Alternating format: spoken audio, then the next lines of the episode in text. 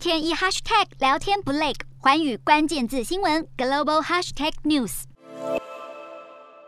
好，日本的国际地位提升，首相岸田文雄也没闲着哦。越南外交部就宣布，应越南总理范明政的邀请，岸田文雄将在四月三十号、五月一号这个周末造访越南。外界认为，岸田文雄这一次出访东南亚与欧洲，乌俄战争将会是重要的议题。根据日媒的分析，日本近期与严厉制裁俄罗斯的欧美国家合作，并希望东南亚也能够加入制裁行列。但是，东南亚不少国家跟俄罗斯之间关系密切，因此安田文雄积极出访东南亚，想必是想要透过双方友好关系来说服东南亚国家转变态度，进而制裁俄罗斯。